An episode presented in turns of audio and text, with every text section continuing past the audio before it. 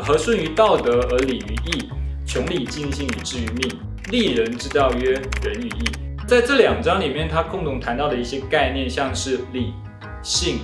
命、仁、义、道德。按照儒家的脉络来看的话，基本上呢，它都在说明我们人这个理性的生命它所固有的德性。所以呢，《易经》这部书呢，它并不是只是在谈普世的道理，它也在谈论的是人呢在道德实践上的自律的意义。各位同学，大家好，我想透过了呃同学们之前上佳明老师跟舒瑶老师的课，以及到呃这几个单元呃跟着我还有明智 Sky 一起讨论的呃过程当中，应该可以发现。《易经》这部书呢，它并不是只是在谈普世的道理，它基本上呢，就人身为一个理性的呃存有者，或者就人身为一个理性的人呢，啊，我们在面对人与人之间的相处的时候呢，所谈论的道德的关系。那么从上一个单元的讨论当中，我们应该可以发现，呃，《易经》它也在谈论的是人呢在道德实践上的自律的意义。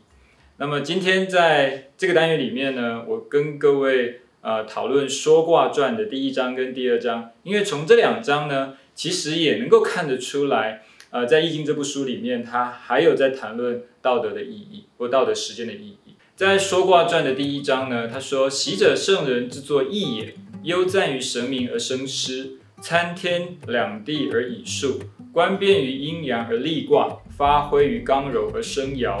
和顺于道德而礼于义，穷理尽性以至于命。那么在第二章里面，他是这样说的：习者，圣人之作义也，将以顺性命之理，是以立天之道曰阴与阳，立地之道曰柔与刚，立人之道呢曰仁与义。啊，在这两章里面呢，我们可以看得出它有一些共同的部分。也就是说，圣人在做义这个时候呢，他当然呢，他参考了整个天地阴阳的变化，或者他。透过他的观察，对于这整个世界的观察，他说明了阴阳变化之道理。那么他由此来，嗯，画卦，或者是他透过卦来表示的一些意思。但是在这两章里面，呃，我所强调的重点呢，其实不在于圣人他就有观天地之变化，然后而画卦或者是作义。我想要告诉各位，或者是我想要跟各位讨论的呢，基本上是两章里面有共同的意思。它分别是第一章里面的。和顺于道德而礼于义，穷理尽性以至于命。还有第二章里面很重要的叫做立人之道曰仁与义。也就是说呢，基本上在呃圣人对于整个嗯天地间的变化，尤其是人世间，他们其实强调的是关于呃道德的实践。那么在这两章里面，他共同谈到的一些概念，像是理、性、命。仁义道德这些词呢，按照儒家的脉络来看的话，基本上呢，它都在说明我们人这个理性的生命它所固有的德性。所以呢，穷理尽性以至于命呢，这个地方它其实要说的是，你透过不断的实践，你能够知道啊，你身为人你应该有的一个样子是什么。也就是说，身为人呢，我们基本上应该做到的是对于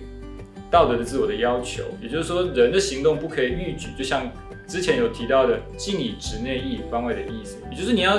你首先要做到应该是你内心的正直，那么借此呢来方正你的外在的行为。所以呢，呃，整个在《易经》里面呢，如果我们从儒家的角度来看的话呢，它基本上呢，就像我刚才说的，它是在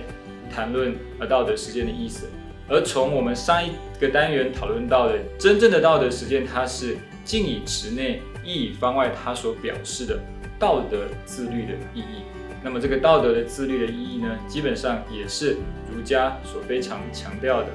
呃，在下一个单元里面呢，我会在所谓的呃儒家所谈论的道德的自律的意义这个地方来跟各位讨论，在整个占卜的过程当中，儒家它真正强调的是什么？它所重视的是什么？好，我们这个单元的部分我们就先到这边，我们下次再见。